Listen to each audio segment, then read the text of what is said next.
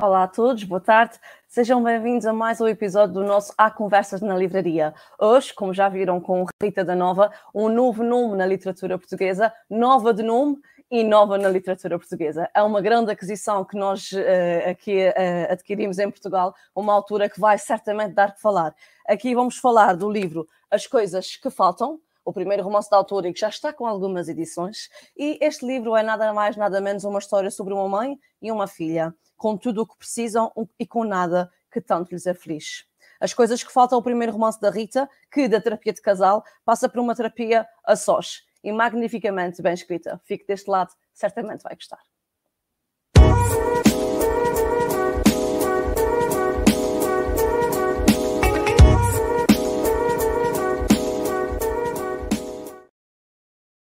Olá Rita, boa tarde. Olá, obrigada, obrigada por este convite. Boa tarde a toda a gente que está a juntar-se a nós e que espero que, que goste desta conversa também, não é? Obrigada a nós por teres aceito, por teres tirado um bocadinho do teu tempinho para estares aqui a falar connosco. A todos os que nos veem lá em casa, eh, não percam a oportunidade de fazer as vossas questões, os vossos comentários, o que quiserem dizer à Rita ou à nossa livraria, estejam à vontade. É, é tudo virtual, mas nós estamos aqui convosco, por isso vamos a esta conversa que todos nós estamos interessados em ouvir a Rita da Nova. Rita, depois do livro Terapia de Casal, trazes-nos um, trazes um livro muito diferente, o teu primeiro romance. Como é que ele nasce e de que forma ele foi uh, construído? Então, se calhar para falar das coisas que faltam e da sua relação com o terapia de casal, não é? desta evolução, eu tenho Exato. que contar uma história que, que, que, acontece um pouquinho atrás, que é eu já, já, já estava a começar a escrever um romance antes de escrever o terapia de casal. Oh, muito bem. Uh, sim, ou seja, eu estava a escrever um romance que entretanto não avançou, foi uma daquelas ideias que nós achamos que têm pés para andar, mas que depois, quando começamos a escrever, percebemos que não, não há. Ou, ou, ou pelo menos eu não estava tão investida naquela história naquela altura. Exato. Quando um, o manuscrito, que é a editora, tanto do Terapia de Casal como das coisas que faltam, uh, falou com, comigo e com o Guilherme, enviou-nos um e-mail a dizer: Gosto muito de ouvir o vosso podcast e acho que dava um excelente livro. E na altura, eu até estive vários, um, um, algum tempo a pensar com o Guilherme se valeria a pena escrevermos o livro do Terapia de Casal, se seria alguma coisa, ou se eu devia estar investida em escrever romances, que era aquilo que eu tanto queria. E na altura pensámos, não, isto vai ser divertido, vai ser um projeto Exato. engraçado, fazemos os dois, uma extensão do podcast, de certeza que nos vamos divertir. E então pus um pouquinho em stand-by o romance e comecei a escrever as coisas que faltam. As coisas que faltam, não. Eu o terapia de casal. A verdade é que uh, as coisas, eu gosto de acreditar que as coisas todas se encaixam umas nas outras com, para, para resultarem da melhor forma e efetivamente ter escrito o Terapia de Casal com o manuscrito foi o que me abriu a porta para escrever as coisas que faltam com a mesma editora. Um Exato. dia estávamos à conversa, eu estava a dizer que estava, que estava a gostar muito de trabalhar com elas e a Marta, que é eh, uma das minhas editoras, disse olha, mas eu estou à procura de uma autora, uh, de um autor novo português para publicar, por isso se tu tiveres alguma ideia, se quiseres escrever alguma coisa, uh, manda-me um e-mail e nós falamos sobre isso. E eu, claro que eu quero, claro que eu quero, eu não quero escrever uma coisa, eu quero escrever várias coisas, portanto, Exato. obviamente que eu vou falar contigo, Marta. E as coisas que faltam nasceu a partir daí, ou seja, um, eu já tinha mais ou menos esta ideia, uh, já podemos falar um pouquinho mais sobre a história do livro, mas é uma história que um, é muito presente na minha família, esta ideia de ciclos que, que parece que se repetem entre gerações, eh, que, que às vezes são difíceis de quebrar, não é? Que nós parece que não aprendemos nada com as nossas mães e com as nossas avós e com os erros delas e acabamos a cometer os mesmos. Um, é uma coisa que é muito presente na minha, na minha família. E então eu quando propus esta ideia, uh, as editoras na altura ficaram assim um pouquinho de pé atrás porque eu não propus uma ideia concreta de livro, eu propus assim uma coisa assim muito no ar, eu disse, ah, eu gostava que fosse uma história sobre uma rapariga que nunca, nunca conhece o pai, não sabe quem é o pai, e elas, ok Rita, mas qual é a história? E eu, então, a história é essa, uma rapariga que não conhece o pai, e elas, não, Rita, não estás a perceber. os tempos do terapia de casal, em que eram textos pequeninos, uh, muito concretos sobre várias coisas, acabou. Agora tu tens de nos fazer uma sinopse e um plano de história para nós conseguirmos aprovar isto com a nossa administração. E fiquei, ah, ok. Então agora tenho mesmo de construir esta história ainda antes de a escrever. Um, então foi um processo completamente diferente, uh, mas honestamente é o processo onde eu me sinto muito mais em casa do que na escrita do humor ou na escrita de crónicas. Embora tenha sido fácil com o terapia de casal, porque uh, é, é, uma extensão do podcast, não é uma extensão daquilo que nós fazemos todas as semanas, é um bocadinho mais natural. Um, as coisas que faltam é, é um processo foi um processo muito diferente, muito desafiante mesmo, em termos de estrutura, de perceber o que é que eu, exatamente o que é que eu queria contar, um, de o que, é que, o que é que eu queria que cada personagem acrescentasse à história, mas uhum. acho que no final acabou por ficar tudo bastante redondinho, assim, com, com um personagem muito pequeno, mas eu acho que a coisa funcionou. Sim, sem dúvida. Uh, aqui nós temos uh, uma mãe e uma filha como pilares desta história. Temos a Lucinda e a Ana Luís. Eu revoltei-me um bocadinho com cada uma delas, uh, maioria das vezes com a Lucinda, mas de qualquer maneira, chega ao final, a gente consegue, obviamente, compreender tudo. como foi construir duas personagens femininas tão intensas e tão diferentes, apesar das semelhanças? Sim, é isso. Ou seja, eu, eu queria mesmo que elas, desde o início, fossem antagónicas, mas que nós percebêssemos com a construção da história que elas tinham mais em comum do que, do que aquilo que parecia à primeira vista. Um, é, é, é, para mim até foi bastante fácil, uh, eu acho que a personagem mais fácil de construir foi a Lucinda, porque a Lucinda tem muito da minha avó materna, muito. Okay. A Lucinda tem, há ali pequenos, obviamente que a história não é a história da minha avó materna, não, uh, ou seja, a maneira como depois a, a, a narrativa da, da Lucinda se desenvolve não é, não é exatamente igual à minha avó, mas as características daquela mulher, aquela mulher fria, rija, para quem o trabalho é a coisa mais importante da vida, porque nós temos de trabalhar e tudo é, tudo é trabalho, o descanso é completamente acessório. Uhum. Uh, há ali várias imagens da minha avó, as mãos grandes, a maneira como aquela mulher arregaça as mangas antes de começar a fazer qualquer coisa, seja lavar a louça, seja arrumar, seja cuidar da filha, não é? Ela tem sempre esse Sim. gesto de vou arregaçar as Sim. mangas sou uma mulher forte, uma mulher que se veste de cores muito neutras, não há espaço ali para muito para muita emoção. E tem muito da minha avó, portanto essas pequeninas características foi, foi muito fácil ir buscar porque eu cresci com a minha avó, então essa observação, essa ideia de conseguir, esses pequenos gestos são muito naturais na minha avó e são coisas que eu associo visualmente à minha avó, portanto a Lucinda foi o mais fácil. A Ana Luís foi muito difícil de construir, okay. um, porque eu quis sempre eu, eu, ao mesmo tempo que eu queria que as pessoas compreendessem que é uma história que me diz muito e que é uma história que tem alguns paralelismos com, com a minha história pessoal, não é? E eu no final do livro, nos agradecimentos, falo um pouquinho disso, digo que um, isto, isto, é a história que, que, se calhar teria sido a minha vida se o meu pai, se eu não tivesse tido relação com o meu pai, não é? Um, ao mesmo tempo que eu queria que fosse, que as pessoas percebessem que é uma história que me diz muito, eu não queria que as pessoas achassem que a Ana Luísa é uma cópia daquilo Sim. que é a Rita. Sim. É muito difícil este equilíbrio. Pois é. então, é. muitas vezes o que eu fazia com a Ana Luísa era um, fazer, tentar que a Ana Luísa fosse sempre o oposto daquilo que eu sou. Okay. Ou seja, quando, eu, quando a Ana Luísa começava a reagir como eu acho que eu, Rita, reagiria, eu apagava e escrevia de novo. Um, exatamente para me distanciar desta, desta mulher, não é? Desta Sim. que nós conhecemos em criança e acompanhamos Exato. até à idade adulta.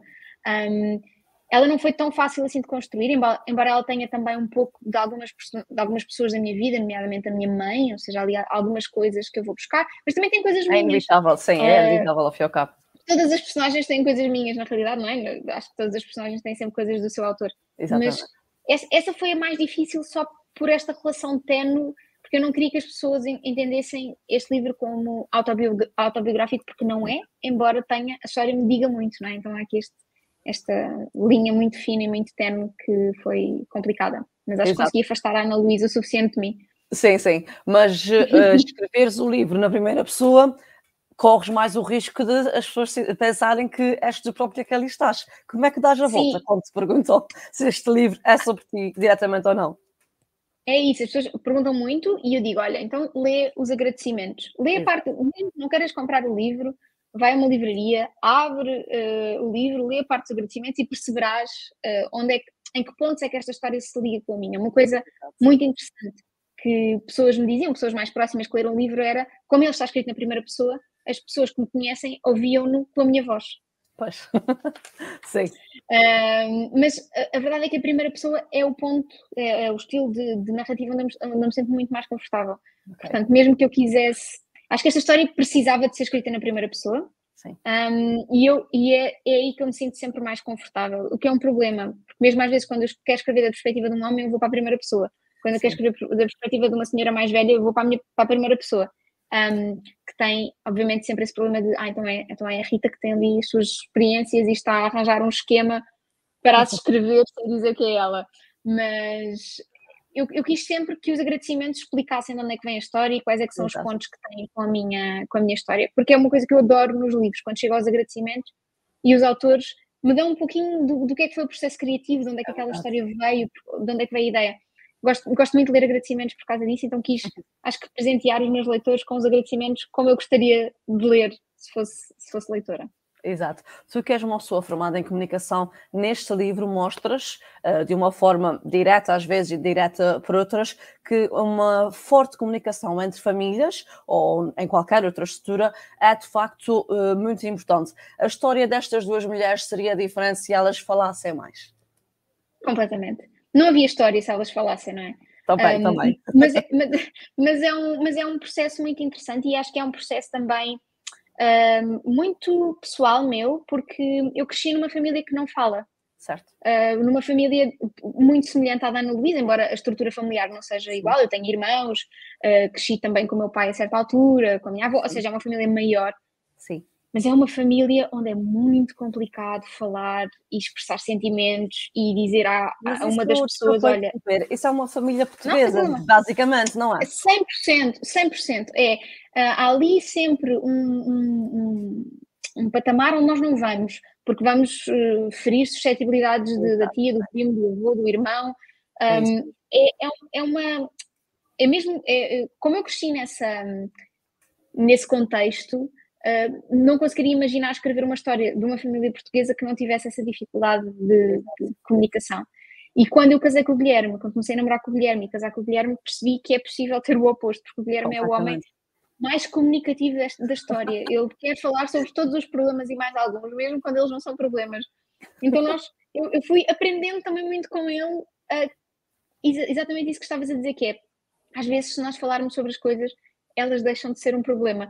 É então um, acho que essa aprendizagem que, que é minha muito recente, não é, dos últimos anos, também foi uma coisa que eu quis um pouco passar neste livro, que é, às vezes, se nós falarmos sobre as coisas, um, né, elas deixam de ser um problema ou não, ou não são tão graves, Exato. Ou nós compreendemos de onde é que as coisas vêm e porque é que as pessoas se comportam como se comportam, não é? Exatamente. Uh, ainda há bocadinho em off também falávamos uh, um pouco sobre a forma como uh, os autores portugueses em geral, as mulheres em particular, porque têm acontecido eu ler também muitas autoras portuguesas, Sim. só por isso, têm tido um papel muito importante no levar o nome da literatura portuguesa mais longe, porque realmente têm escrito muito bem. porque, digo vocês, o, o, grupo de mulheres que vai escrevendo e publicando Sim. agora em Portugal, tem tido um cuidado que mesmo que seja muito subtil na escrita, uh, há sempre uma preocupação em introduzir uma temática ligada à nossa psicologia, por exemplo, à nossa forma de ser, à nossa forma de lidar. Tudo isso transforma um romance não apenas num romance, mas com a sociedade lá dentro, não é?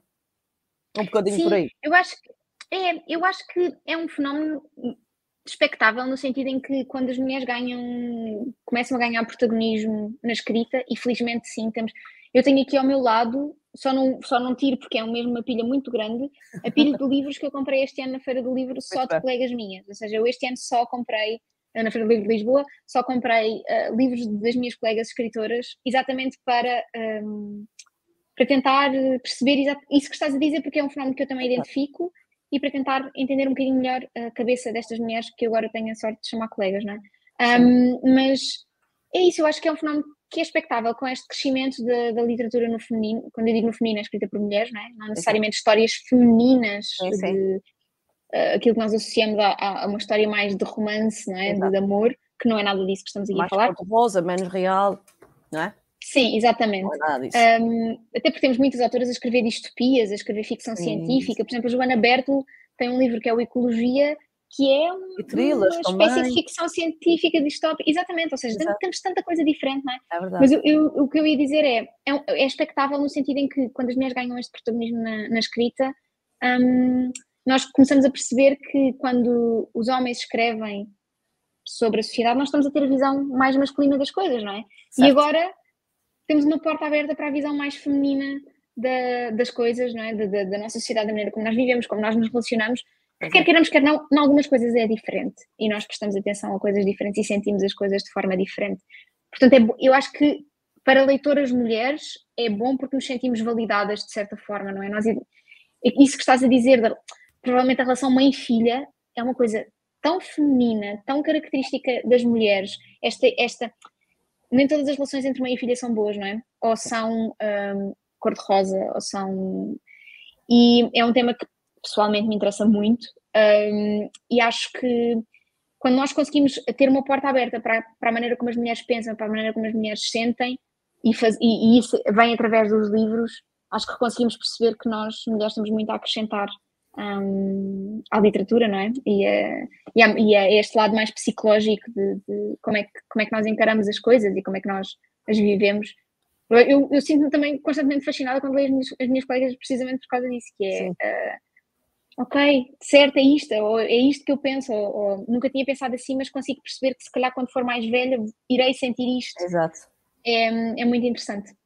Exatamente. Daí ter surgido acho que é uma boa oportunidade para falarmos, falarmos disso, o Clube das Mulheres Escritoras em Portugal.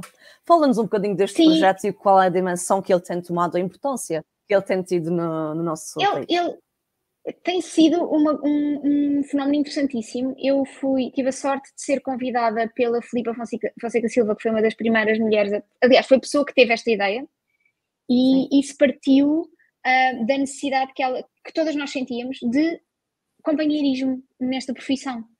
Porque eu, eu já trabalhei em marketing, já trabalhei em publicidade e eu trabalhava em empresa, não é? E quando uma pessoa trabalha em empresa, tem sempre tem alguém com quem falar, alguém com quem desbloquear ideias, alguém com quem desabafar, alguém até com quem falar mal do chefe.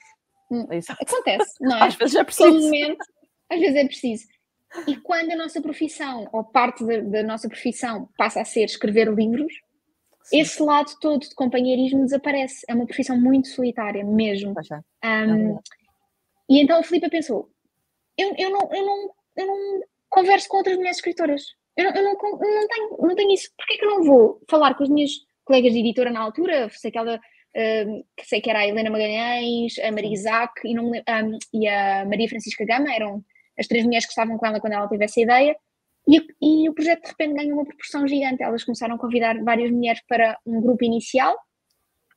Uh, eu tive a sorte e o privilégio de ser considerada logo para, para este grupo inicial de mulheres, apesar de só ter um livro. Portanto, acho que é interessante este fenómeno. Também temos ali Exato. autoras que têm imensos livros publicados, outras que estão no primeiro, Exatamente. como eu. Uh, e tem sido muito interessante porque não só tem sido. Um, ah, não só tem sido bom para, para esta partilha de informações, de dúvidas, de angústias, de pequeninas coisas, não é? Sim. Como também tem sido bom para levar os nossos projetos mais além. Nós estamos em constante conversa com uh, promotores de eventos como Feiras do Livro um, ou outros eventos literários. Criámos duas newsletters, uma delas é uma newsletter literária, uh, onde nós podemos inscrever-nos, as mulheres do grupo, para escrever textos e para dar a conhecer a nossa escrita aos, aos leitores dessa newsletter. E também há uma informativa onde nós partilhamos os nossos datas dos nossos eventos, entrevistas, etc. Por isso, é mesmo aquela ideia do. Uh, que, que, é muito verdade, que é se, se queres ir depressa, vai, vais sozinha, não é? Mas se uhum. queres ir longe, vais acompanhada. E, de facto, é isso que está a acontecer aqui. Nós estamos a conseguir, com a força dos, dos contactos que cada uma de nós é tem, levar este projeto mais é? além, pelas experiências, não só este lado de troca de ideias, mas também projeção dos nossos projetos. Está a ser mesmo muito gratificante e muito bom saber que tenho 30 ou mais colegas à distância de uma mensagem, que é, olha, obrigada por estás aqui, uh, já estamos, a, por exemplo, estamos agora a trocar, uh, vou agora ler o livro de uma das minhas colegas que vai ser publicado, está agora em fase de edição, ela pediu se eu podia lê-lo para lhe dar uma opinião isenta, ela diz, olha, a minha família acha tudo que eu escrevo incrivelmente bem, portanto ajuda-me, dê-me, critica-me. Um, é bom esta troca de ideias e estes par de olhos extra que nós podemos ter, é, é mesmo muito gratificante. Exato, nós já voltamos aqui ao tema do, dos podcasts e atividades extra uh, que também tens, mas vamos agora uh, também atentar na Cláudia Souza, que está a ver-nos e que claro. tem uma mensagem para nós. Diz ela: Boa tarde às duas. Rita, gosto imenso dos teus dois podcasts. Gostaria de saber em que momento da tua vida surgiu o sonho de escrever um livro e quando é que percebeste que querias ser escritora. Um beijinho muito grande para ti também, Cláudia. Agora, naturalmente, a palavra é tua. Sim, um, ehm, olha, obrigada, Cláudia. Eu acho que esta, esta, pergunta acaba sempre por surgir quando, quando eu falo do meu, do meu percurso e eu nunca tenho uma resposta certa, porque eu acho que sempre foi. Escrever livros sempre foi uma coisa que esteve muito naturalmente dentro de mim, desde que eu sou muito pequena. Um, ehm, eu a minha avó conta a história, eu não me lembro, mas ela conta a história de que eu, um, por volta dos dois, três anos, os meus brinquedos favoritos eram os livros. Ou seja, eu, eu lia, lia com muitas aspas os livros, ou seja, a minha Sim. avó contava umas histórias, eu obrigava a minha avó a dizer-me exatamente o que é que estava em cada página para eu depois poder fingir que estava a ler o livro exatamente. às outras pessoas. Pronto, eu era assim um bocadinho, pronto, enfim, doida. Mas fazia isto, ou seja, fingia que estava a ler um, as, as, as, páginas do livro e passava a página no momento certo para passar é. para o outro lado, eu decorava exatamente o que é que estava. Então, os livros, as histórias através dos livros, são uma coisa que faz parte da minha vida desde pequena e a escrita também, porque assim que eu comecei a escrever, um, comecei a inventar histórias na minha cabeça. Na altura, quando era pequenina, eu achava que, isso, que o meu futuro passaria por ser jornalista. Aliás, foi por isso que eu estudei comunicação com vertente de jornalismo. Depois, quando trabalhei na área, não senti que não era o, a, a profissão certa para mim. Mas eu desde pequenina que fazia jornais, de, era o jornal da rua da minha avó, então contava as histórias do jornal, não é? A vizinha da frente que tinha, tinha-lhe roubado não sei o que no quintal, um, o vizinho do lado que tinha feito um grande bolo de chocolate e que tinha partilhado pelos, pelos vizinhos todos. Ou seja, eu estava a tentar as coisas que estavam à minha volta e criava histórias, pequeninas histórias uh, a partir daí. Um, então, esta ideia de escrever um livro, não, honestamente não sei dizer quando é que eu senti que queria ser escritora, um, mas, mas acho que nasceu comigo, não é? De, de, de, desta experiência. Foi e agradeço é, foi crescendo e agradeço muito à minha avó o facto de nunca me ter negado livros. Nunca. Ou seja, às vezes havia outros brinquedos que a minha avó dizia: Ok, este mês não é possível, Exato. este brinquedo é caro, este mês não é possível, para o mês que vem nós podemos falar sobre isso, mas se eu lhe pedir um livro, a minha avó oferecia-me sempre. E então eu acho que também o facto de ter crescido num ambiente em que. A minha avó não lia, mas nunca me negou livros. Então, num, num ambiente em que essa promoção da leitura era, era uma coisa muito natural, Exato. acho que também ajudou a que a escrita fosse um, uma ambição minha. Exato. E também agora indo ao encontro da pergunta da Patrícia Fernandes, um, a próxima questão é como encontras inspiração para escrever? Vai um bocadinho no seguimento, não é? Sim, obrigada Patrícia. O que é que acontece? Eu sou um bocadinho avessa à ideia da inspiração, no sentido em que eu acho que um autor não se faz só de inspiração. Se eu estiver à espera da minha inspiração, se eu estiver à espera da minha inspiração, eu só me vou sentar para escrever uma vez a cada mês. Que é aquela altura em que eu estou com o meu cérebro mais uh, desligado e, e aparecem-me histórias e as histórias surgem e eu estou super focada e escrevo três páginas e acho, pronto, este vai ser o livro da minha vida. A inspiração é importante e a inspiração onde é que eu a encontro? Fazendo outras coisas. Indo lá fora, vendo filmes, lendo outros livros, uhum. uh, estando com pessoas, ver TikToks, que é uma coisa que para, pode parecer ridícula, mas eu já tenho uma ideia uh, para um próximo livro inspirada num TikTok que eu vi, portanto, só. Ou seja, as coisas vêm de todo lado. Eu acho que nós temos de estar Exatamente. receptivas a, a, a recebê-las, não é? E não deixar que elas fujam. Eu agora a, já aprendi a apontar tudo.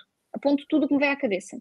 Pode, pode ser uma porcaria. E eu depois posso sentar-me ao computador e começar a escrever e perceber hum, não, não, não está pronto ainda, ou, ou não faz sentido uh, esta história, não tem, pronto não tem pronto ser construída, não é? Não, não vai crescer mais do que isto. Exato. Mas eu digo que eu diria que a inspiração é viver a vida lá fora, ouvir conversas nos cafés, ouvir Sim. pessoas a falar, não é? Eu acho, e para mim é daí que vem a inspiração, mas sempre ressalvando que um livro não se escreve de inspiração, escreve-se com ritmo, com frequência, com consistência, estabelecer, pelo menos para mim, isto, estou, tudo o que eu digo é de, de, de opinião pessoal e, e, e, e, de experiência também de, do que é que tem sido para mim trabalhar em livros, que é o terapia de casal e neste, que é uh, consistência e horários de escrita e forçar-me a escrever mesmo quando eu acho que não estou inspirada, porque é um, a escrita é um músculo, é? A criatividade é um músculo. É verdade. Uh, como, é? Se, nós não, se nós não treinarmos todos os dias, vamos sempre estar enferrujados quando quisermos fazer. Então um, é isso, eu gosto sempre de equilibrar estas duas coisas. Exato, e as viagens, também aproveitando agora esta, este balanço, as viagens que regularmente fazes também são grandes pacotes de ideias, digamos assim, que trazes para a tua escrita, não é? De ideias e de desligar a cabeça, que também é muito importante. Um, eu quando, quando eu terminei o, o, as coisas que faltam no ano passado, ele só saiu em fevereiro deste ano, um, e depois do, daquele momento inicial de promoção do livro que foi muito intenso, com idas a várias livrarias, um, foi, foi mesmo um banho de intensidade e eu que sou, tendo sempre para a introversão, fico esgotada quando acaba um dia em que estou a falar com pessoas só constantemente. Um, foi bom para desligar e foi bom para conseguir quase limpar a minha cabeça para os próximos projetos que, que quero fazer, não é? Um, ou seja, é, são ótimas ideias, obviamente, um, e há sempre coisas que nós tiramos da experiência de viagem, uh, mas para mim, essencialmente, é uma boa forma de desligar um pouquinho o meu cérebro e, e, e conseguir depois, quando volto, é, é quase como se fosse ligado à ficha de alguma forma, não é? Estou ali, fica sem bateria, estou a ser recarregada e quando volto da viagem já venho com a bateria a 100% e pronta para trabalhar. Exato. Um, uma das minhas questões também era perceber uh, qual é o feedback que os leitores têm transmitido, o que quem nos está a ver também está a ajudar já na resposta, e por isso passamos para a Catarina Aragão, que nos diz: Olá Rita, gostavas de ver o teu livro ser traduzido e vendido internacionalmente, qual seria o título em inglês? E ela acrescenta que está ansiosa pelo próximo livro. Um beijinho. Pois também eu, mas vamos à parte do inglês. O que é que. Exato. O próximo livro ainda vai demorar um pouquinho. Uh, sim, então. Um o título foi a parte mais difícil das coisas que faltam. Ok. Foi, foi, foi horrível. Agora uh, faz foi desde o início. Sim, mas foi terrível, terrível, terrível, terrível, terrível. Eu, eu andei dias, já o livro estava acabado, já tínhamos ideias para a capa, e eu ainda estava a pensar num título, e eu dizia às minhas editoras: Eu não tenho ideias, eu não quero, eu já façam vocês, eu já não quero este título, eu não consigo pensar em nada. Eu tava, os meus dias eram passados a pensar naquilo. Um, depois, o que é que acontecia? Tive ideia, tive uma ideia, vou ver, era uma série da Netflix, estava, tinha o mesmo título. Eu, eu achava que era a coisa mais genial do mundo, mandei às minhas editoras e uma delas diz: Pois Rita, mas é uma série da Netflix. E eu, pois realmente, assim também não está a facilitar, não é? Se já está tudo feito, eu já, acho que já dizia: todos os títulos já estão feitos, já estão todos usados. Já não, ou seja, já estava a entrar numa espiral é, um, terrível. Ainda por cima, quando eu era jornalista, os, os, títulos das peças era sempre pior para mim. Portanto, eu acho que uh, vamos continuar nesta, neste, neste problema de títulos. Espero que no próximo livro seja mais fácil.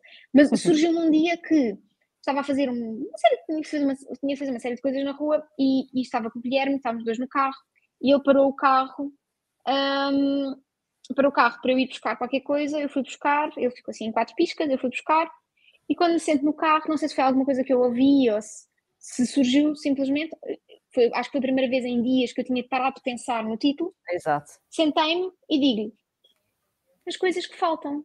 E ele, o quê? O que é que falta? E eu, não, para título, as coisas que faltam. Exatamente. E ele hum, fez assim, hum, não sei. E eu, também não sei, mas vou apontar. Vou apontar porque já estou por tudo. E às tantas mandei esse título à minha editora e ela disse: Eu acho que é isso, vamos começar a trabalhar com, com isso em mente, não é? Que, que será esse o título. Depois, se quisermos alterar, sem problema, mas temos de avançar, Rita. E eu, ok, então as coisas que faltam, fica, está certo. A certa altura, isto foi para aí em outubro, no início de novembro, o Guilherme lançou o livro dele, eh, Deve Ser Deve, um livro sobre, eh, de humor sobre negacionismo e teoria da conspiração, e a Marta estava no, no lançamento do livro e eu fui ter com ela e disse: Marta, estamos bem, já temos título. E ela: hum, Sabes que ainda não estou muito confortável com esse título, estou assim a 80%. Disse a oh, Marta: É assim, eu não vou pensar em mais títulos. Para mim, as coisas que faltam está perfeito. Um, e é uma das coisas que as pessoas mais gostam. É o título. Ah, sim, sem o título dúvida. e a capa, acho que fica. É. As coisas que faltam é sempre. É um título que impacta de alguma forma um, e que efetivamente, agora que penso, está super relacionado com, com o livro desde o início, não é? Exato. Um, desde, a, desde a primeira página. E isto para responder à Catarina que, só para dar este contexto, que é, primeiro, adoraria que o meu livro fosse traduzido para inglês, acho que é um processo que eu sei que quero travar, é uma luta que eu sei que quero travar no futuro, não sei se já, não sei se não quero primeiro escrever o meu próximo livro e depois focar-me hum. no que é que será a internacionalização das coisas que faltam, por assim dizer, mas para te dizer qual seria o título em inglês, não faço ideia.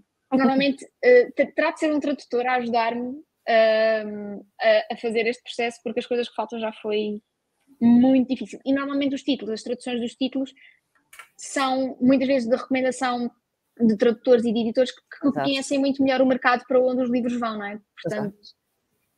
não sei. E quanto à ansiedade. Não... Ah, desculpa. Não, não, sem problema. Não. Estava a dizer que não me quero comprometer com nenhuma ideia, até porque sou péssima a dar títulos. Portanto. Vamos aguardar, não é? Quanto à ansiedade Sim, é que ela tem pelo próximo livro, também eu partilho com ela. Portanto, o que é que já podes descortinar do que andas a fazer agora?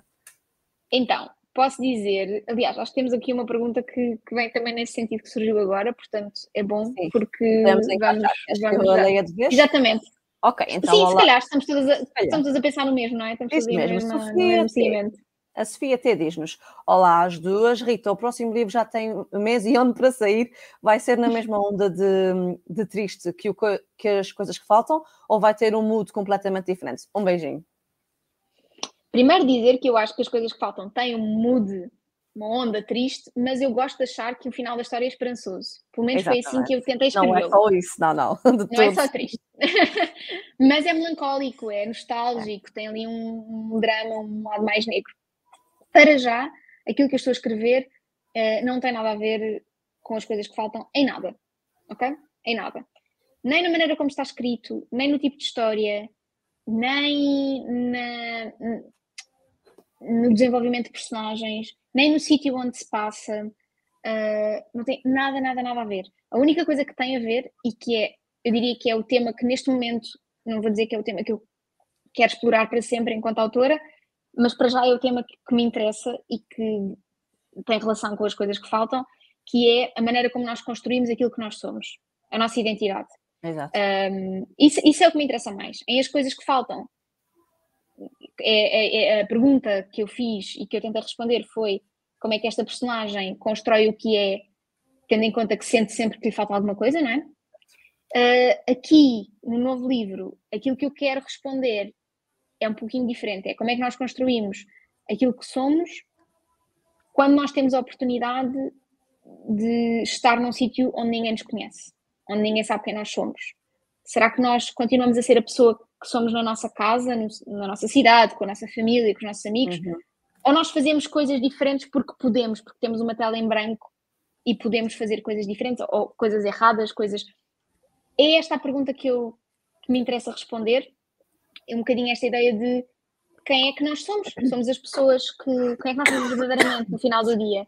Sem problema. Somos as pessoas que somos na nossa vida normal, com a nossa família, com, na nossa casa, na nossa cidade, no nosso ambiente, no nosso dia a dia, ou somos verdadeiramente aquilo que temos a oportunidade de ser quando ninguém está a ver? Muito bem. Esta, esta é a pergunta que eu quero, que eu quero responder. Não sei se vou conseguir responder a 100%, até porque o livro ainda está em processo. E para responder, não tem ainda. Um, não, não tem ainda mês. Posso dizer que tem ano, mas também não posso dizer qual é. Por okay. isso ficamos assim. Ok. Segredo editorial, infelizmente. Vamos a ver, vamos a ver. Uh, temos aqui então mais uma leitura, a Beatriz, que nos diz: Olá, sabemos que faltam várias coisas à Ana Luís, mas o que é que não lhe falta? Olha, excelente pergunta. Eu ia responder, mas pensado sobre... para mim. Sim, sim. Não, não, mas, mas podemos responder as duas, até porque é interessante a minha perspectiva de, daquilo que eu quis escrever e também daquilo que tu, Patrícia, interpretas enquanto leitora, sim. não? Eu acho que também é super importante. Um, eu gosto de achar que não falta amor da mãe àquela mulher, embora ela ache que sim. Exatamente. Embora pareça que sim. Uh, e também gosto de achar que não lhe falta algum tipo de resiliência, porque apesar de tudo, apesar dela ser uma pessoa muito passiva, amorfa em certos momentos, uh, que podia efetivamente ter feito diferente e ter se insurgido em diferentes momentos daquela vida, eu acho que ela é um. É, dava-se um abanão, dois pares de salos naquela mulher. Um mas eu gosto, sim, eu gosto de achar que ela é resiliente sim. e que é persistente. Uh, pode não ser persistente nas coisas que interessam, sim. mas ela é persistente e ela tem essa resiliência dentro dela. E por isso é que eu acho que, não querendo estragar a leitura, porque obviamente não vou aqui, vou tentar sim. não estragar, mas por isso é que ela no final toma a decisão que toma de manter Fazer. uma certa coisa na vida dela. Exatamente. Exatamente. Um, mas é isso que eu gosto de achar. Mas lá está, eu já, eu, é muito interessante porque há várias coisas que eu escrevi e que não pensei muito sobre elas em termos de como é que as pessoas vão interpretá-las e depois cada pessoa tem a sua interpretação. Houve coisas que eu escrevi de certa forma e que nunca nenhum leitor me disse que interpretou da forma que eu achei sim. que iria interpretar, portanto é engraçado. Sim, sim. Porque ao fim e ao cabo, o que ela pensa que lhe falta é o que está sempre lá. E ela anda à procura sempre. Exatamente. E ao cabo está sempre ela lá. Ela anda à procura de outra coisa. Ela anda à procura é. de amor. No fundo, ela anda à procura de amor num uhum. sítio onde ele não existe e não olha. Mas também não olha porque aquela mãe não sabe mostrar da maneira certa. É, mas é isso. E era é aquilo que dizias há pouco. Que... Elas, elas não, não Sim. comunicam. É, é. é, preciso perceber também como é que a gente consegue mostrar amor e afeto, uh, dar amor e afeto sem mostrar, não é? E é uma curiosidade Exatamente. que eu tenho que te perguntar. Na capa, nós vemos uma mulher de costas, uh, não é, uh, não, não teria de ser diferente, obviamente, mas isso, as coisas que faltam, é também assim descrito nesta imagem, porque qualquer uma de nós poderia estar aqui, certo? Sim, exatamente. Um, e foi muito interessante o processo da capa, porque eu, eu, desde o início que sabia que queria uma figura feminina, Sim. mas eu não queria que fosse uma figura feminina muito definida, com traços definidos. Daí também essas pinceladas, ou seja, a própria, a própria figura dessa mulher, ela não, não está bem definida. Não. É. Tem aí umas pinceladas, às vezes saem umas coisas, ou seja, ela não é uma figura definida exatamente porque eu acho que qualquer um de nós se pode identificar com, com esta sensação de que nos falta alguma coisa e de que Sim. muitas vezes aquilo que nos falta é mais importante do que aquilo que nós temos. Quando nem sempre é, não é? Pois é, sem dúvida. Um, uma coisa também interessante para, para abordarmos aqui é a forma como também uh, relacionas um, uh, eh, o outro podcast que tu tens, que é sobre livros, não é? Como uma colega Exatamente. Uh, acabamos Sim. por perceber esta, exato, acabamos por perceber um bocadinho desta influência em tudo aquilo que vais, eh, que vais escrevendo e da forma como vais falando, não é? Falamos um bocadinho deste também, por favor. Do, do Livret. O Livret surgiu. Isso mesmo, estava a faltar o termo, desculpa. Sem problema. O Livret surgiu porque eu já, desde que eu faço a terapia de casal, que é desde 2019, Sim. que eu fui ganhando o bichinho do podcast, desta ideia de gravar apenas a minha voz, porque eu sinto que tenho sentido e tenho tido esse feedback de que é um formato super intimista. Um, é muito interessante, as pessoas às vezes vêm ter mais comigo e com o Guilherme, até com a Joana e comigo também, e dizem: Eu sinto que sou vossa amiga ou vosso amigo, porque ouço-vos todos os dias, vocês não sabem, mas eu ouço-vos todos os dias. E isso é um fenómeno interessante, eu acho que poucos formatos têm uh, de, de, como consequência, e o podcast tem isso. E então, desde, desde que, mais ou menos desde a pandemia, que eu andava com a ideia de criar um podcast sobre livros.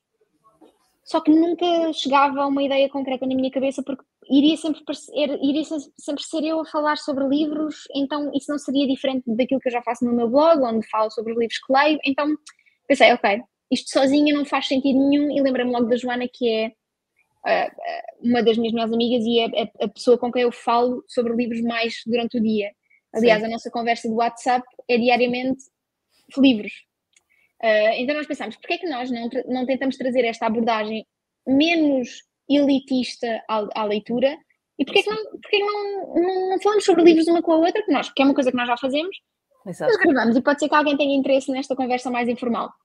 E efetivamente é muito interessante porque as pessoas, uh, é isso que mais gostam no livro até, a maneira como, como parece que são parece que são e são efetivamente só duas amigas a falar sobre os livros que leram, o que é que acharam, o que é que não acharam. Nós não temos nenhuma pretensão de ser críticas literárias, uhum. um, até porque muitas vezes o que dizemos é: Ah, ok, este livro, hum, ok, não mudou a minha vida. Que é uma coisa que muita gente se calhar sente enquanto leitor, não é? Entreteve-me naquela altura, mas não foi um livro que tivesse mudado a minha vida.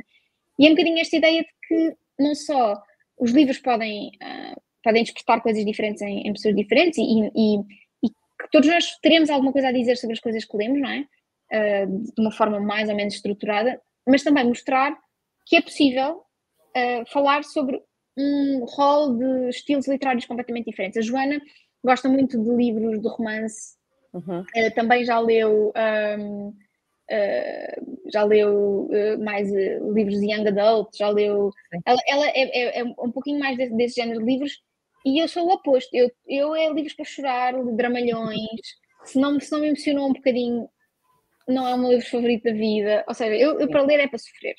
A Joana para ler é para sair do, do mundo dela e para estar num, num mundo melhor, onde tudo corre bem no final do dia. E é possível duas pessoas com estilos literários tão diferentes não só falarem sobre as suas leituras, mas também haver livros em que há ali um, uma coincidência. Em que há livros que, que tanto eu como ela adoramos. E então acho que é muito interessante esta ideia de podermos falar todas as semanas sobre os livros que nós estamos a ler uh, e trazer mais pessoas também para a leitura, mostrando que não tem de ser uma coisa elitista e não temos só de ler os clássicos para ganhar hábitos de leitura, não é? E Exato. temos também um Discord onde já temos, eu quero dizer que são quase duas mil pessoas, não tenho a certeza, um, e diariamente aquelas pessoas encontraram aqui uma comunidade onde podem falar sobre livros, seja porque os amigos que têm não leem, ou porque não gostam dos mesmos livros que eles, então ali naquele Discord, todos, todos os dias há conversas intensas sobre livros. Há muita gente que diz, entrei no Discord, mas tive de tirar as notificações, senão não consigo. Porque há mesmo conversas diárias, onde nós também depois fazemos leituras conjuntas, ou seja, é ali uma comunidade à volta dos livros que eu acho que é, é muito bonita. E orgulho-me muito que eu e a Joana tenhamos sido capazes de construir esta comunidade, ou pelo menos de agregar estas pessoas, porque na realidade o Discord é mais dessas pessoas do que nós, não é? Nós só, nós só demos o pontapé de saída para, para, para acontecer. Uh, tu tens aqui um ponto de equilíbrio e de comparação interessante. Tens um podcast com um homem, que é o teu marido, e tens um podcast com uma mulher, que é a tua melhor amiga. E isso surgiu-me agora à cabeça porque, reparando uh, com base nos comentários que nós estamos a ter, temos sempre mulheres a falar connosco. Uh, tens tido também feedback masculino do teu livro, porque o livro tem naturalmente pelo menos três personagens masculinas muito importantes. Ou seja, Sim. não é só para nós de tudo. Não é? Não é de todo. O, eu estava com algum receio que, que um, o livro. Primeiro, o facto de ser escrito por uma mulher, infelizmente, ainda afasta alguns é leitores homens. Porque lá estavam a achar que é um livro mais cor-de-rosa, ou seja o que for. Então, estava com um pouco de receio que, um, que os leitores homens se afastassem da, da, do meu livro. Mas não aconteceu. Oh. Tenho tido algum feedback de homens. Obviamente que uh, o meu core de leitores é, é, são mulheres. Sim. Pronto. Mas também as mulheres leem mais que os homens. É verdade. Uh, portanto, não, não, estava à espera de outra coisa. Mas Sim. o meu core de leitores é, é, é, feminino, mas na realidade eu tenho tido bastante feedback de homens e é muito interessante porque o, o, o, feedback essencial que eu recebo são de homens que cresceram em famílias monoparentais e que me Sim. dizem que eu consegui capturar muito bem a essência de uma família monoparental. Exatamente. E isto para mim é, é fascinante, porque, é, porque prova que eu fui capaz, de, se calhar até certo ponto, de contar uma história que é universal, independentemente de, de, de, sermos homens, mulheres, de não nos identificarmos de uma forma ou de outra. É uma história que é universal porque é, é uma vivência muito nossa, não é? De, as famílias monoparentais é uma coisa muito característica da minha, da minha geração, eu acho, e agora das, das, das que vieram a seguir. Acho que se calhar até a geração dos meus pais um, as famílias monoparentais não existiam tanto porque as pessoas, não, mesmo que não estivessem felizes, não se divorciavam, não se separavam, mas acho que a partir da minha geração a separação é uma coisa super comum, o divórcio, e então há muitas crianças que são filhas de divórcio, não é? Ou, ou de separação, ou de, ou de, pais que não, que não quiseram assumir, ou de mães que também não, não quiseram assumir. Exatamente. Uh, então, esse é o grande feedback que eu recebo dos homens e eu fico muito, muito feliz também. Ainda bem. Um, a Cláudia ainda está connosco, a Cláudia Souza, e diz-nos que está a gostar imenso destas curiosidades. Que frustrações ou dificuldades sentiste ao longo do processo de escrita, para além de escolher uh, um título do livro? Um beijinho à Joana da Silva, vocês são incríveis. A Joana do livro. Muito certo? querida, Cláudia, exatamente. Muito querida, Cláudia. Obrigada por estares aqui, Cláudia. Estás a fazer perguntas que eu. Todas as curiosidades que tenham e que eu saiba responder ou que eu possa responder, enviem, porque isto é uma das coisas que eu mais gosto de fazer, que é falar um bocadinho sobre os bastidores da escrita de um livro, mais do que sobre o, livro em si. O, o, que é que, o que é que foi mais difícil no meu processo de escrita? Foi, às vezes, sentir que não tinha para onde ir.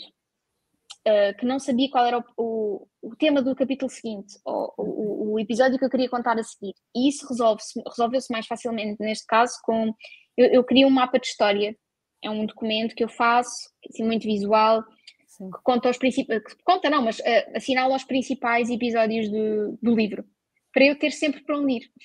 Para quando eu acho que não, não, não estou a conseguir ir para lado nenhum, olhar, tem aqui na parede, aliás, olhar e dizer, não, eu tinha pensado neste episódio ou naquele. E não significa necessariamente que estes episódios vão acontecer pela ordem que eu os pensei, ou que vão acontecer todos, mas pelo menos dá-me caminho para desbravar. Uhum. Um, eu diria que, é, ou seja, às vezes sentir que não tenho para onde ir é um dos, é um dos principais processos, uh, processos não, mas uh, dificuldades do processo. Um, outro, outra dificuldade que eu senti foi inicialmente, criar esta rotina de escrita. Porque eu vinha de um tipo de trabalho completamente diferente, eu tive a sorte de poder uh, parar de, de, de, parar de trabalhar a 100% para, para escrever o livro. Eu era comecei só a fazer trabalhos em freelance. Um, mas mesmo assim é um, é um, processo super diferente do processo de um trabalho numa empresa, não é? Em que nós temos o nosso horário, sabemos as nossas tarefas e no final do dia vamos embora. Uh, aqui não, não só no final do dia eu não vou embora, porque eu continuo em casa e a história continua dentro da minha cabeça. Portanto, é preciso fazer essa separação, é? dizer, Rita, agora já não estás a trabalhar, agora estás a aproveitar o teu dia e lá está, a ir lá fora ganhar inspiração para continuar a escrever.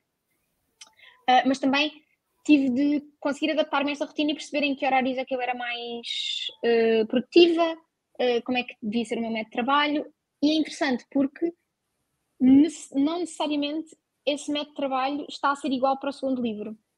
Eu, nas coisas que faltam, era muito mais produtiva de manhã, okay. fechava o meu horário matinal para escrever uh, com, e, e, conseguia escrever durante as três horas matinais que eu dedicava, das 10 à 1, escrever tudo certinho.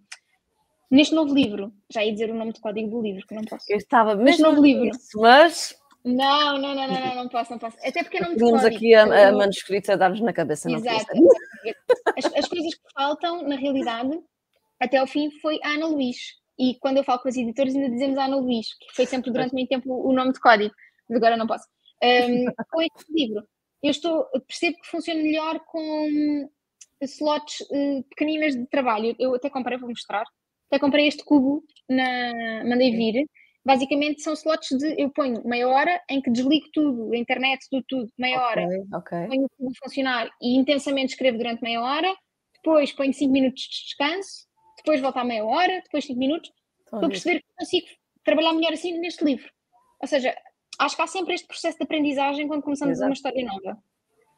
Com o terapia de casal, o processo também era completamente diferente, não é? Eu, ah. eu definia, um limite, definia, definia que cada dois dias tinha de ter um texto escrito, portanto, independentemente disso. Ou seja, este processo inicial de perceber como é que vai ser a minha estrutura de trabalho e como é que eu vou estar mais confortável a escrever, eu acho que é o mais difícil. Depois, a partir do momento em que nós entramos nessa rotina a coisa torna-se mais fácil. Exato. Nós já estamos também a caminhar para o final da nossa conversa, mas já tinha muitas saudades por motivos de vários eventos na livraria e na editora, ou a conversa esteve aqui um pequeno intervalo e eu acho que escolhemos a pessoa certa e as pessoas certas que estão Obrigada. do lado connosco, porque as perguntas estão a ser muito, muito interessantes. A Patrícia Fernandes lança outra questão e diz-nos como descreveria, descreverias as coisas que faltam numa música?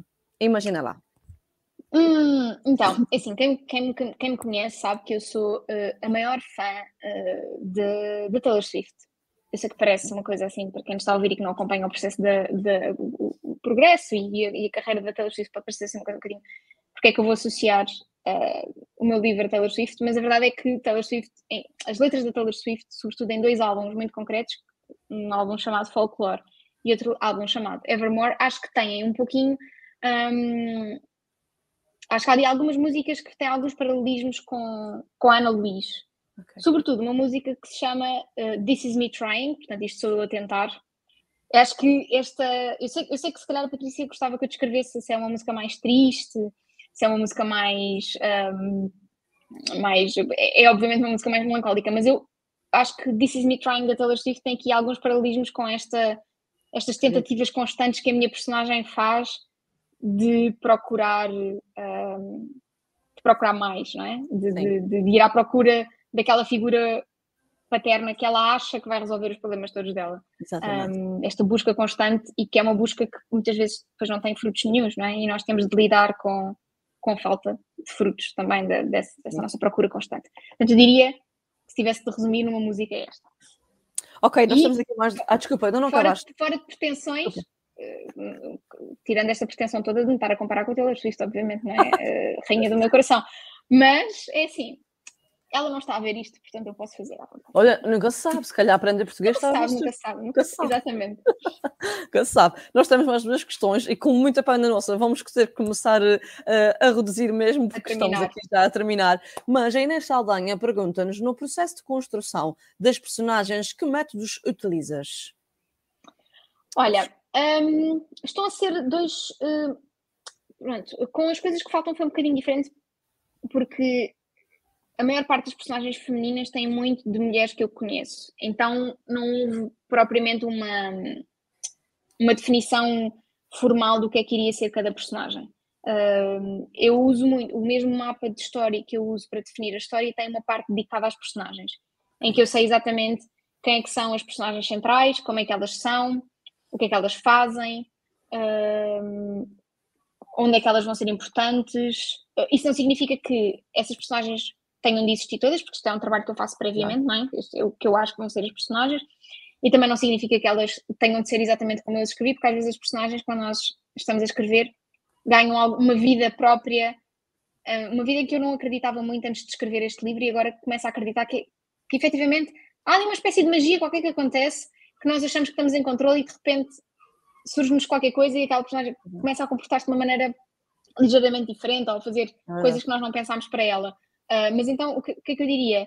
Um, defino sempre quais é são as personagens centrais e tento desenvolvê-las um bocadinho. Numa frase, quem é que elas são, idade, características físicas, mas pronto. Mas isso está também sempre aqui à minha frente, para eu não perder o fio à meada. Depois acontecem coisas interessantes, nas coisas que faltam. Uh, a minha personagem favorita, que é a Tirmelinda, ela não, um, não estava prevista no mapa de personagens iniciais, não estava prevista neste documento que eu fiz, e depois surgiu de um momento para o outro e eu pensei, ok, se eu quero que esta personagem entre na minha história, ela tem de ter um papel importante, senão está só a acrescentar ruído, não é? Ela é. tem dois papéis muito importantes. Ela desbloqueia certas partes da história, isso eu não, vou, não vou falar, mas ela também é um alívio cómico em certos momentos, que a é, história também precisava porque senão às tantas estávamos sempre só a levar ali com a tristeza toda. Então a Tia Melinda serve aqui é estes dois propósitos um, e, e, é isso. É, é, é, eu acho que o mais importante quando estamos a pensar as personagens é pensar o que é que queremos que elas signifiquem para a história, o que é que, é, porque é que elas são importantes estar ali. E às vezes, se tivermos personagens que têm a mesma importância, é importante, se calhar, condensá-las numa só personagem.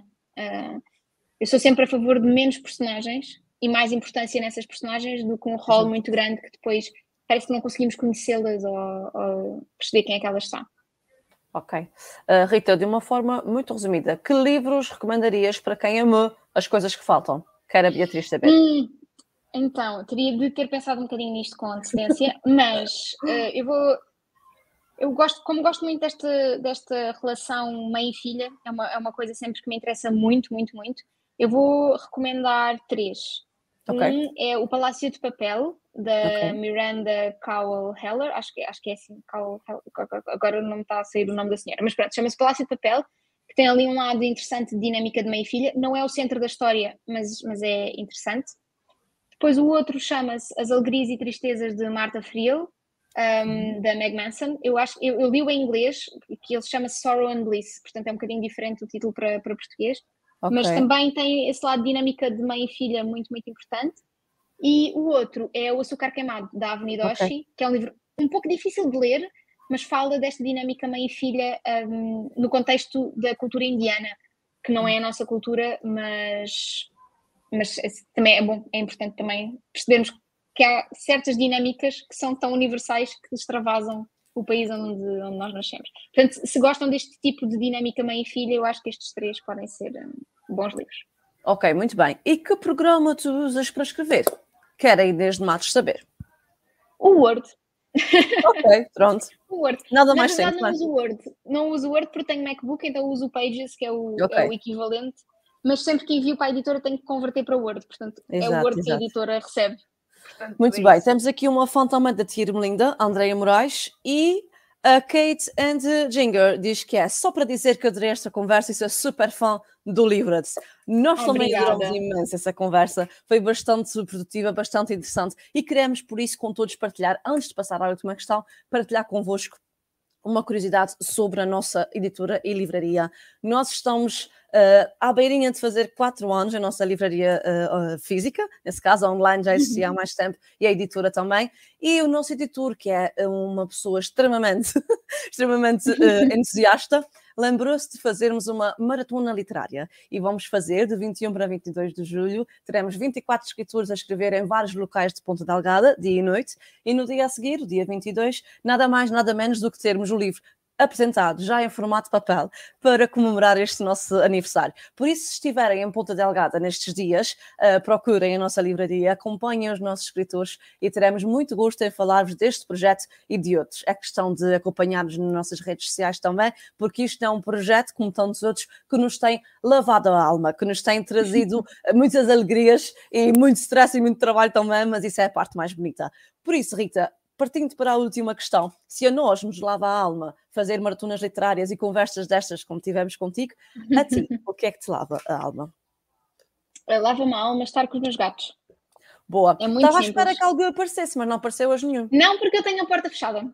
Ah, devias ter deixado o bicho. Se, tivesse, se eu tivesse a porta aberta, não me iam ver, porque iam estar sempre constantemente a passar gatos, rabos de gatos a aparecer. Portanto, eu acho que foi o melhor. Mas eles estão a dormir a sesta, nesta esta, ah, então, esta hora do dia eles não são muito Não se interrompe o Mas, som dos meninos. Exato, nunca, nunca, nunca. Meus ricos, meus ricos meninos, exatamente. Muito bem, Rita, nós esperamos que tenhas gostado desta conversa com nós. Adorei, muito obrigada pelo convite. Obrigada a nós fica sempre com a porta aberta para o que você precisares. Quando cá vieres, esperamos que seja paragem obrigatória a nossa livraria, claro assim como todas as pessoas que estão a comentar aqui connosco e a todos os que estão lá em casa. Continuem a ver esta e outras conversas no nosso YouTube, no nosso Facebook e acompanhem as nossas atividades. Nós estamos aqui por si, para os leitores, para os escritores e, sobretudo, para sermos mais felizes com os livros. Obrigada e até à próxima.